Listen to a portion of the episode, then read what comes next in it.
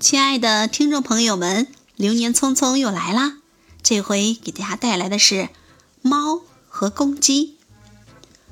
有一只猫非常凶，它大概是吃老鼠吃腻了，便想换换口味儿。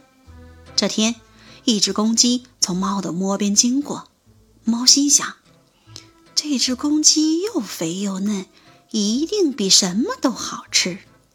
于是他便扑了过去，把公鸡抓住了。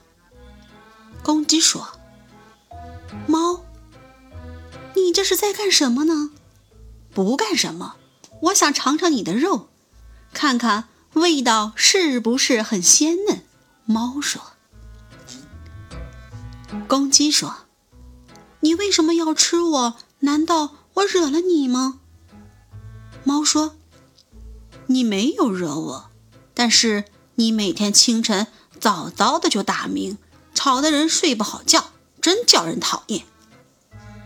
不对，我每天清晨打鸣，叫工人早点起来工作，叫学生早点起来学习，人们都说要感谢我呢。公鸡反驳道。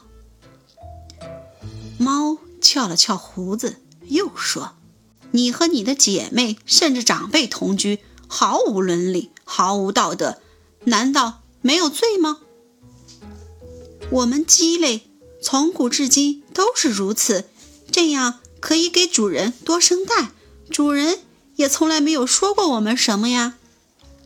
公鸡理直气壮地回答，猫被说得哑口无言，气鼓鼓地吼道：“算你有理，可你别忘了，你就是有一千条、一万条理由，难道？”能阻止我不吃掉你吗？这个故事说明，有的人决心要干坏事，当他找不到借口的时候，就会明目张胆的去作恶。妈妈信箱，对于找各种借口作恶的人，我们不必去理睬，只要安心做自己的事情，总有一天会取得傲人的成绩。听众朋友们，本集播讲完毕，谢谢大家的收听。如果大家喜欢我，记得订阅哟。